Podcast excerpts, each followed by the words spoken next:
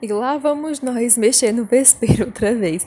Oi, pessoal, como vão? Espero que bem, escrevendo bastante. E sem sete pedras na mão para ouvir o podcast de hoje. Aqui é a cancelada digo, é a Michelle Bran e vamos falar um pouco sobre um tema que tem rolado muito ultimamente. Todo mundo fala sobre, talvez muitos de vocês já tenham até passado por isso, que é a cultura do cancelamento. Vamos discutir um pouco sobre o que é, por que o cancelamento existe. Eu, a Diana e a Gabriela, e hoje vamos começar por mim de novo. Antes de qualquer coisa, eu achei um artigo sobre o assunto que é muito bom lá no site Green Brasil, feito pela Eliana Oliveira, que resume muito bem a questão, né, no meu ponto de vista, além de apresentar alguns alguns aspectos filosóficos e psicológicos que eu achei bem interessantes, bem úteis de trazer para o podcast. E ela diz: cultura do cancelamento é um termo criado para definir atos de boicote ou manifesto contra pessoas que tiveram atitudes incoerentes e ou questionáveis nas redes sociais. Esse termo ficou famoso em 2019 e é comumente atribuído a boatos da internet ou comentários nas redes sociais. O cancelamento acontece frequentemente no meio de celebridades ou personalidades públicas, e as consequências são o afastamento de amigos, a diminuição dos seguidores e até mesmo prejuízo devido ao cancelamento de contratos vinculados à imagem. E aí o ponto principal do artigo, que meio que converge para minha opinião pessoal, é que o cancelamento em certas ocasiões ele é até compreensível, né? Porque há de fato opiniões e posicionamentos, comportamentos que de fato são muito ruins, né? São terríveis e não devem ser tolerados para o bem da sociedade, né? Para que a gente tenha um, uma convivência social saudável. Mas recentemente essa cultura justiceira ela tem passado um pouco do ponto e acaba criando uma atmosfera de eterna vigilância, né? De dedos apontados e olhos à espreita do menor erro para lançar os outros no abismo. Muitas vezes até por mal entendidos, né? E com o cancelador esquecendo dos seus próprios erros ou percebendo que um dia ele também teve certa falha moral, né? Por exemplo, e levou algum tempo para amadurecer e um tempo que essa pessoa às vezes ela não dá para os outros também amadurecerem né, e chegar àquele ponto de vista que ela chegou. Então, prosseguindo, a autora do artigo, ela cita o filósofo Michel Foucault, que eu pessoalmente nem gosto tanto, e aqui lá vou eu ser cancelada por filósofos também, daqui a pouco eu vou ter que distribuir senhas e organizar uma fila para quem quiser me cancelar. E na teoria da microfísica do poder, ele explica que o poder está na rede composta de saberes e discursos, né? E ele tá certíssimo, porque em resumo ele diz que para controlar uma população ou um grupo de pessoas, é preciso controlar o cotidiano dos indivíduos, seus costumes, hábitos e maneiras de pensar. E a gente sabe muito bem, né, que controlar a forma das pessoas pensarem, ela passa justamente por esse ato de calar as pessoas e impedir que elas emitam opiniões que vão contra um discurso pré-estabelecido. E essa conceituação também passa por outra conceituação trazida pelo autor, que é citada assim meio por cima aqui no artigo, mas eu já estudei na faculdade, acho que muita gente também já deve ter pelo menos ouvido falar, que é justamente essa questão de, de, vigiar e punir, né? Como essa cultura do cancelamento ela pode ocorrer em qualquer grupo, o cancelamento acaba justamente trazendo essa, essa constante vigilância e, e essa aura de punição, né? Que se torna uma expressão de tirania, que não vem das pessoas que estão lá em cima, né? Dos grandes poderosos, mas muitas vezes vem de pessoas que estão do seu lado, né? Por pressão social, essas pessoas acabam te tolhendo tua liberdade de você falar suas opiniões, de falar o que você realmente pensa. E já para psicologia, o cancelamento cancelamento ele pode provocar uma aura de preconceito sutil e busca por uma perfeição inexistente, que levaria as pessoas a uma luta interna contra seus próprios defeitos e uma certa ansiedade e medo de ser cancelado diante da menor falha. Porque assim, a gente é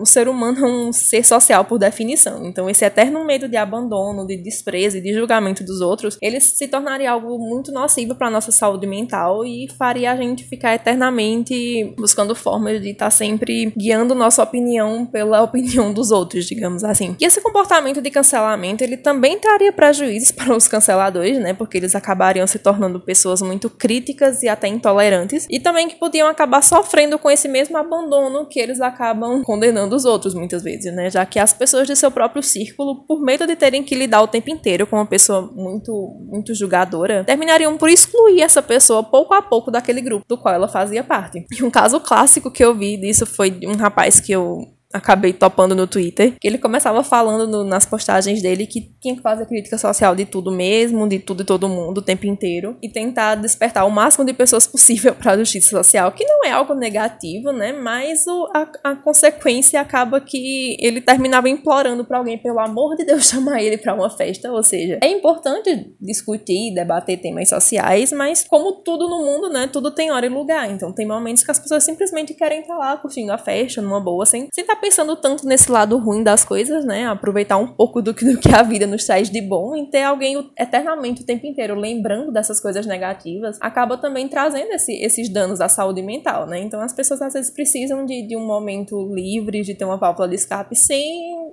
estarem se preocupando com isso o tempo inteiro. E o, o, ponto principal do artigo também é que muitos pontos de vista eles exigem certo amadurecimento intelectual, emocional e de experiências que, né, que as pessoas têm que ter passado para chegarem a certas conclusões e isso tudo leva tempo. E a gente sabe que as pessoas elas amadurecem em tempos diferentes e ninguém está imune de erros também. Então é muito mais comum que quando a gente é mais novinho, né, quando é criança quando é adolescente, dependendo do, do contexto em que a gente foi criado, é muito comum que a gente tenha algumas opiniões que são um pouco né, mais duras, mais severas em relação aos outros, convivendo com pessoas de outros contextos, é normal que a gente vá mudando isso e construindo nossa própria opinião a respeito das coisas, né? E também outra questão é que, muito mais do que isso, tem gente que acaba se apressando em julgar os outros e acaba cancelando alguém por um motivo totalmente injusto, não dando espaço para que aquela pessoa se coloque e se justifique e que ela tenha a oportunidade de esclarecer para as pessoas que não, que não foi aquilo que aconteceu, que não foi aquilo que ela de fato falou. E as meninas vão desenvolver mais alguns casos, mas eu queria chamar a atenção aqui para alguns que chamaram minha atenção e são citados nesse artigo. E o primeiro deles é o de uma professora de teatro de Nova York,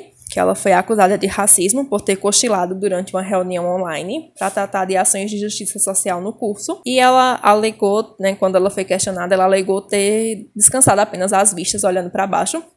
Ou seja, vocês estão percebendo, né? Disseram que a mulher era racista, mas ela podia só estar cansada de fato, sabe? Acontece. Todo mundo aqui já passou por uma situação de ter que ouvir uma pessoa ou um grupo de pessoas falando por muito tempo, sem ter a oportunidade muitas vezes de se colocar, e acaba sendo de fato cansativo, né? Aulas principalmente. Imagina quando você já tá com sono, quando você já teve um dia muito corrido. Então, assim, ela pode até ser racista, né? A gente não pode colocar a mão no fogo por ninguém, principalmente hoje em dia. Mas ela, a gente não tem como saber só por isso. Ela, independentemente da cor de pele da pessoa que tava falando ou do, do que assunto tava sendo discutido, ela podia, de fato, sim, tá só cansada e ter vacilado ali por um momento. E o segundo caso foi de um homem que foi suspenso do seu trabalho pouco depois de fazer uma postagem no Twitter em que ele aparece fazendo o sinal de ok com os dedos, aquele que a gente junta o indicador com o polegar, sabe? E faz um sinal de ok, tá tudo certo. Ele teria aparecido fazendo esse sinal na frente de um dos carros da empresa e aí as pessoas foram atrás da empresa para mostrar a foto e tal. E segundo os canceladores, esse gesto é racista, mas em muitos países, inclusive aqui no Brasil, é simplesmente um sinal de que tá tudo bem, né, de que tá tudo certo, uma confirmação, enfim. Eu sinceramente não sei o que poderia ter de racista nesse gesto, inclusive se alguém souber, por favor, me explique para eu não correr o risco de passar por essa mesma situação. Mas de novo, é aquele caso, né? O cara pode até ser racista, né? A gente não tem como saber, a gente não pode garantir só por causa dessa foto que ele é racista de fato. Então é, é, é muito pouco pra gente fazer uma acusação desse nível de uma pessoa. Outro caso também que nem tava na minha pauta original, mas eu lembrei agora e eu quero puxar porque também a gente vai entrar em, em outra discussão agora. Foi esse caso recente aí que teve, né? De uma moça que inventou que aquele ator Tom Felton, o, o Draco do, da saga Harry Potter, ele a teria assediado só pra um, tentar cancelar o cara, né? E aí a gente já tem um grau a mais de problema, né? O primeiro é que mentira notícias sérias, assim, podem acabar com vidas, né? A gente tá em toda uma discussão sobre notícias falsas, sobre as famosas fake news. E até um tempo atrás aí teve uma mulher no Brasil que foi linchada por causa de algo do tipo, inventaram que ela tinha cometido um crime que ela não tinha cometido, e ela acabou de fato morrendo por causa disso. E outra questão é que cada vez que uma denúncia falsa de assédio, de abuso ou de estupro aparece, isso faz com que as pessoas que de fato passaram por isso, elas sejam ainda mais desacreditadas, né? Quando alguém de fato passar por esse crime, agora ela vai sofrer ainda mais com pessoas dizendo que talvez ela não tenha sofrido, que talvez não tenha sido isso, que talvez ela esteja só querendo aparecer. Então acaba sendo prejudicial tanto para ela, né, que, que inventou isso, que ela pode ser acusada de ter feito um testemunho falso, quanto podia de fato ter prejudicado a carreira, a reputação dele de uma forma que ele talvez não tivesse como desfazer, só ela poderia desfazer, e ainda acaba prejudicando terceiros, né? Outras pessoas que vão agora sofrer também com as consequências dessa mentira que ela contou. E eu mesma já fui cancelada por um mal entendido também, isso também não estava na pauta original, mas eu vou contar agora porque eu lembrei que há algum tempo, assim, não muito, eu acabei me envolvendo em uma discussão sobre música com uma amiga, né?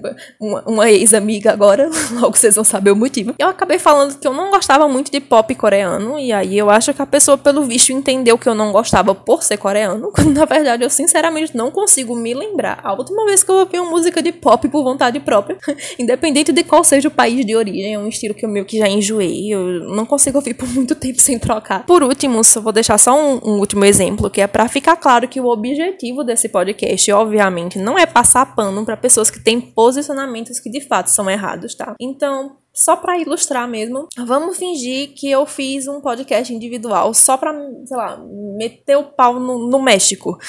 sei lá, vou passar duas horas dizendo que mexicanos são isso, são aquilo, fazendo críticas pesadas e injustas a todo um país, a toda uma cultura. E obviamente muitas pessoas iriam me cancelar e com razão, né? Porque eu acho até que você querer cancelar um grupo inteiro de pessoas por qualquer motivo, generalizando, extrapolando, mesmo que algumas pessoas desse grupo até possam merecer merecer a crítica, eu acho que é injusto, né? Você pegar coisas de um grupo pequeno e, e trazer para o grupo inteiro. Mas o que mais costuma acontecer, na verdade, é o segundo caso, que é, por exemplo, eu chegar aqui e falar para vocês que eu não gosto de novela mexicana, que de, de fato eu não gosto muito mais, eu já gostei, mas hoje em dia eu não gosto mais tanto. Sei lá, eu acho clichê, exagerado, ou porque eu curto mais histórias de, de fantasia, então essas narrativas cotidianas elas acabam não me prendendo muita atenção. E aí alguém podia entender que eu não gosto dessa mídia, não por esses motivos, mas que ele, sei lá, seria uma desculpa para eu esconder uma xenofobia, por exemplo. E aí seria uma extrapolação extremamente injusta, né? Mas que acaba acontecendo o tempo inteiro, infelizmente. E é sobre isso que eu queria que as pessoas pensassem um pouco antes de cancelar alguém da próxima vez, né? Até porque com o acirramento dessas brigas e o crescimento dessa cultura, que até podia ser uma coisa boa, né? Ter um efeito pedagógico para as pessoas entenderem que algumas opiniões são erradas, mas acaba se distorcendo, né? E ultimamente é muito comum que as pessoas até usem de, de má fé dessa ânsia que a gente tem de ser bonzinho para se darem bem. O último exemplo, né? Vamos supor que uma pessoa te magoa, ela age de uma forma extremamente reprovável com você, sei lá, ela mentiu, ou você tinha algum relacionamento com ela de qualquer tipo, era um amigo, um namorado, ou algum parente, ela te traiu, não sei, te plagiou, ela te acusou de alguma coisa injustamente. Mas aí acontece dessa pessoa ser de alguma minoria, né? Sei lá, uma mulher, uma pessoa LGBT, uma pessoa negra, o que quer que seja. E aí quando você tenta se defender ou rebater, ela vai usar isso contra você. Ela não, não vai ser das pessoas de minoria, gente boa, né? Que só querem viver sua vida em paz sem sofrer preconceito, né? Ela, a gente sabe que infelizmente falta falta de caráter pode dar em qualquer um. Então vamos supor que a gente tá falando de um tipo de pessoa que faz parte desse grupo e é ruim, tá? E aí ela vai ficar dizendo que você tá criticando ela ou se afastou dela não pelo que ela te fez de ruim, mas aí ela vai dizer que você tá querendo fazer isso justamente por ela ser daquele grupo. E aí ela vai ficar manipulando as pessoas para ficarem contra você por um preconceito que talvez você nem tenha. E eu espero que não tenha mesmo, tá? Só pra ficar claro. Enfim, chega de informativos por hoje, eu já falei demais, então agora vai daí, Gabriela, o microfone é teu e logo mais a gente se fala de novo. Até! Obrigada, Michelle. Oi, gente, tudo bem com vocês? Em adição a tudo isso que a Michelle falou, eu tenho mais uma teoria. O bom e velho teto de vidro. Pra quem não sabe, eu sou bem canceladíssima ao vivo. Bom, eu vou, eu vou tentar explicar. Eu sou aquele tipo de pessoa que não leva rede social muito a sério. Vocês podem ver as minhas redes sociais é cheia de besteira. Na minha humilde opinião, a internet foi feita para compartilhar foto de gatinho e as pessoas conseguiram estragar até isso. Só que tem gente que não entende o grau de ah, tem gente que não entende o grau de sofisticação do meu humor. E por isso eu comecei a ser excluída de alguns círculos sociais na faculdade, por exemplo. Teve um amigo que veio falar comigo sobre isso. Ele disse, cara, se eu não te conhecesse, eu, eu não ia entender nada do que tu posta. Eu ia achar que tu tava falando sério. Só que muitas pessoas da minha faculdade também me seguiam e são pessoas que não me conhecem. E pior ainda, são pessoas que eu já vi sendo extremamente escrotas comigo ou com outras pessoas. E elas usam essa máscara do cancelamento, elas tentam apontar o erro dos outros para que os erros delas não sejam vistos também. E não, elas não estão num processo de amadurecimento, elas continuam sendo babacas pra caramba e carregadíssimas de preconceito, mas tentam camuflar isso cancelando os outros.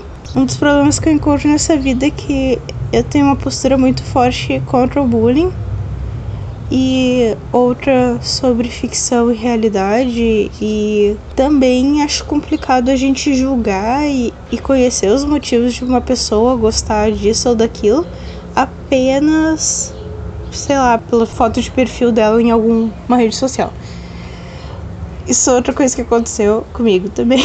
Há um tempo atrás, um amigo meu começou a ser seguido por dois homens no campus da faculdade. E é um lugar meio perigoso, assim, à noite. Eu conhecia muitas meninas que estavam tendo aula à noite aquele dia, então eu fiz uma postagem no grupo lá do pessoal do meu curso. Tomem cuidado se vocês se sentirem seguidos, que um amigo meu quase foi assaltado por dois homens. E uma pessoa imediatamente disse: Ah, a menina branca nunca dividiu espaço com outros negros, então ela acha que qualquer negro vai assaltar. E foi uma, foi uma coisa horrível isso que ela falou. Eu não entendi nada. E daí ela ficou ali me criticando severamente, me chamando de racista, porque tinha um evento de hip hop no mesmo dia, numa parte próxima do campus. Foi, foi extremamente desnecessário aquilo, foi muito horrível. Eu me senti extremamente mal. E bom, né? Eu não preciso falar para vocês que os homens que estavam seguindo meu amigo eram brancos, mas eu vou avisar aqui, caso alguém tenha ficado essa dúvida. É por essas e outras que eu me pergunto para que, que serve cancelamento. Agora também teve essa questão do Black Lives Matter e eu vi uma moça americana tentando cancelar uma outra pessoa, dizendo que a pessoa não entendia que, que eram questões sociais graves e que ela também não esperava nada de um argentino subhumano que mora no terceiro mundo. Ou seja, é uma falta de coerência, né? Mas a gente se sente vigiado o tempo todo nas redes sociais, é uma coisa muito horrível. Agora também nessa questão do Black Lives Matter, tinha aquela corrente do Instagram que não servia para nada, servia só como um aviso assim, né? Me, não me cancelem porque eu não sou racista porque ela também não divulgava nenhuma informação sobre o movimento ou sobre as campanhas de fundraising, nada, nada, era só um, um stories dizendo Black Lives Matter, fulano me marcou, então estou marcando mais tantas pessoas. Inclusive as pessoas que estavam participando ativamente do movimento, indo para os protestos, elas pediam para que não fizessem isso porque era uma banalização do movimento. Mas aqui a gente sabe que quem não fizesse ia ganhar o prêmio de racista do ano. Então as pessoas se obrigavam a compartilhar uma coisa que nem para elas fazia muito sentido. Eu tô muito nesse ambiente de fandom, de, de fanartistas, de writers e é uma coisa que eu vejo constantemente, esse cancelamento absurdo. Porém, o cancelamento não vale para as pessoas que de fato são influentes. A gente pode ver assim artistas como a J.K. Rowling, outros famosos, Chris Brown. O cancelamento não chega para essas pessoas. Elas continuam ricas, continuam vendendo e ainda tem quem passe pano para elas. Olha que maravilha. Porém, o assunto é totalmente outro quando a gente chega em artistas pequenos. Porque se um ilustrador, se alguém que está tentando começar uma carreira, depende de impulsionamento nas redes sociais, a carreira da pessoa já era. Agora mesmo, um tempinho atrás, teve o caso de uma cartunista que descobriram que todas as obras dela eram plágios e ela é uma pessoa com 500 mil seguidores no Instagram. Ela jogou a carta da minoria, ela disse que vocês estão me perseguindo porque eu pertenço a uma minoria. E ela continua lá com 500 mil seguidores. E eu não sei se daqui pra frente ela vai roubar o trabalho de mais pessoas. Porque não era só o traço, era o contexto todo dos cartoons dela que eram plagiados de outra pessoa. Mas não, o cancelamento chega para quem é mais fraco nessa cadeia alimentar. Era isso, eu vou passar pra Diana aqui porque esse assunto realmente me deixa muito chateado. Não sei, a gente passou por todos esses anos de evolução pra acabar nesse mundo de Zé Bostinha onde as pessoas se acham melhores que as outras. Que nem a Michelle falou, né? Porque eu preciso ficar repetindo aqui, senão alguém vai tirar de contexto tudo que eu falei. Tem gente que merece, tem gente que merece. tem gente ruim, tem gente babaca, tem gente com os pensamentos medíocres, mas mas tem gente que luta ativamente contra isso todos os dias e mesmo assim essas pessoas recebem apenas ingratidão e ódio gratuito. Então, antes de vocês cancelarem alguém, pense duas vezes. E se fosse com vocês, vocês iam gostar? Acho que não, né? Então é isso, passando para Diana, um beijo, tchau. Olá pessoal, obrigada Gabriela. Para este tema, eu decidi dizer que eu sou um dos exemplos trazidos por ela para complementar o discurso. Eu poderia ter começado com humor, talvez humor negro, ser irónica, porém decidi deixar isto para uma segunda parte que talvez venha a existir. Eu acho esta questão séria. Aliás, este tema é sério e penso que tenho que falar de mim, falar do que passo pessoalmente. Vi os vossos comentários sobre o vídeo com o tema procrastinação e decidi não falar sobre mim. Mas neste tema acho que está na altura de deixar alguma coisa para vocês, sendo que só usei o meu blog para responder aos haters. No mês de maio, eu fui questionada por um leitor sobre a razão de não me ter pronunciado sobre a situação que ocorreu nos Estados Unidos sobre a morte de George Floyd. Várias pessoas, pelo mundo, traziam a hashtag Vidas Negras Importam. O facto de não me pronunciar nas redes sociais não quer dizer que seja racista. Prefiro atuar de forma pessoal e direta do que mostrar apenas apoio nas redes sociais. Mas a situação tornou-se pior do que a inicial de apenas a questão. Quando reparei, tinha várias pessoas a acusarem-me de racismo porque não me tinha pronunciado. Pior do que isso, deram-se ao trabalho de vasculharem todas as histórias no meu blog para encontrarem algo que justificasse, entre aspas, o bullying gratuito que espalhavam nas redes sociais. A única personagem negra que eu criei, ou pelo menos que eu divulguei ao público, era homossexual e ainda morreu no final do conto. O conto em questão chama-se Matando os Preconceituosos Demónios, que foi escrito inicialmente, antes de passar por uma revisão, em 2017, para um desafio do mês de setembro da, para a página Fic Writer Facts, que era um nome inicialmente da, da fábrica de histórias. A Michelle nem se lembra disto. O desafio tratava-se de escrever um conto, de apenas um capítulo, abordando algum ponto da diversidade.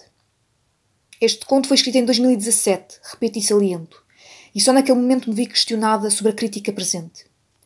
Para quem me conhece, na forma de escrever, sim, o título foi uma resposta, o título foi uma crítica, o título pode ter sido uma ironia, mas não foi para o público que vocês pensam, ou algumas pessoas pensam. Implicitamente pode estar uma crítica aos homossexuais e aos negros, mas também pode estar uma crítica à sociedade racista e homofóbica. Depende do tipo de pessoas que vocês são, não depende do meu caráter, nem da minha forma de escrever. O Michael, nome do personagem, é um personagem negro e homossexual, e por isso não o coloquei no enredo perfeito. Recebi alguns comentários de leitores negros que acharam ridículo o bullying gratuito à minha pessoa. Mas sim, eu fui bombardeada e fui vítima de bullying na internet, mas principalmente fui cancelada na internet. O mais irónico é que não falar nada nas redes sociais não diz nada sobre mim. Nada. Enquanto que muitos de vocês que falam nas redes sociais e esbanjam um papel de pessoas corretas, que ajudam e colaboram com associações contra alguma coisa, são as primeiras a olhar de lado para um negro ou um homossexual no meio da rua. E isso é hipocrisia. Vocês são hipócritas. Fui cancelada? Fui. Ainda hoje sou vista como racista e homofóbica? Sou. Mas eu sei quem sou. Esta cultura do cancelamento veio piorar a vida de qualquer pessoa nas redes sociais. Ninguém, ninguém pode fazer algo que é errado, que todos vão crucificar lá a pessoa, onde quer que ela esteja, sem antes falar do erro que ela fez. Não há gente agora a comentar nas redes sociais a dizer: olha, uh, esse posicionamento é errado, ou sei lá, essa mentalidade é errada. É o momento de comentar ódio e distribuir ódio, caçar a pessoa e praticar bullying com ela, para ela ser envergonhada por gente que nem conhece, nem nunca falou, falou em nenhuma rede social. E nos blogs acontece a mesma coisa, exatamente a mesma coisa. Tenho um blog há 11 anos, desde 2009. Há 6, 7 anos não existia isto. Não existia esta cultura do cancelamento. Quando fazias algo errado, escrevias algo errado, os leitores comentavam: um, Olha, isto está mal, Diana. Olha o erro ortográfico ali. Hoje não há isto. Não existe este tipo de comentários. Estes comentários acabaram. Também existe aquela frase feita de falem mal ou bem, mas falem. Isso é bom para autores conhecidos, gente que tem best-sellers. A Gabriela deu o exemplo da J.K. Rowling, como vocês puderam ouvir. Houve até gente a passar pano entre aspas para ela. Porque sim, temos o passar pano hoje em dia e não é uma coisa que faça uma pessoa respirar de alívio com o lado claustrofóbico que a, que a cultura do cancelamento criou. Gente que passa pano é gente inconsciente. É o 8 do 80 que seria o cancelamento. Um autor com pouca aclamação, se recebe um cancelamento destes, é odiado por potenciais leitores. Um autor que tem livros na Amazon vai perder venda, vai ter má fama, A carreira do autor vai pelo ralo. Eu ainda hoje tento, tento reverter a minha situação nas redes sociais porque perdi seguidores tanto no blog como na minha página de Facebook. E o povo ri-se como se isso não fosse nada. Isto acaba a ter com a confiança numa pessoa nas redes sociais, criando-se mais depressões. Há uns anos havia pessoas como eu, que a vida real nos tornava depressivas. A nossa vida real era feia, triste, passávamos bullying, coisas tristes no fundo. E o nosso único escape eram as redes sociais. Eram as pessoas virtuais, as amizades virtuais que tínhamos, que faziam com que a gente melhorasse o nosso lado depressivo que a vida real criava. Hoje em dia não temos isso. Hoje em dia a vida nas redes sociais é igual ou pior que a vida real. Os tempos mudaram. O bullying está para ficar e as pessoas também. E isso, isso é mais que certo. E acho que já falei demais. Se não falei, foi um discurso bem pesado e acho que fico por aqui. Se calhar devia terminar com algum humor, mas nem eu sei como. Talvez uma parte 2, se houver, eu venha com um discurso mais humorístico. Enfim, fico-me por aqui. Passo para a Michelle novamente, que nos vai encerrar este episódio da melhor forma possível. Muito obrigada, Diana. E por hoje é só, pessoal. Se vocês não nos cancelarem depois disso, deem um like aí no vídeo, se inscrevam no canal e sigam também nas nossas outras redes. Não esqueçam de passar no nosso Coffee também para cancelar de vez a nossa falta de dinheiro para investir nas melhorias do projeto. E fica por aí pra gente se ouvir de novo. Beijos, até a próxima e tchau.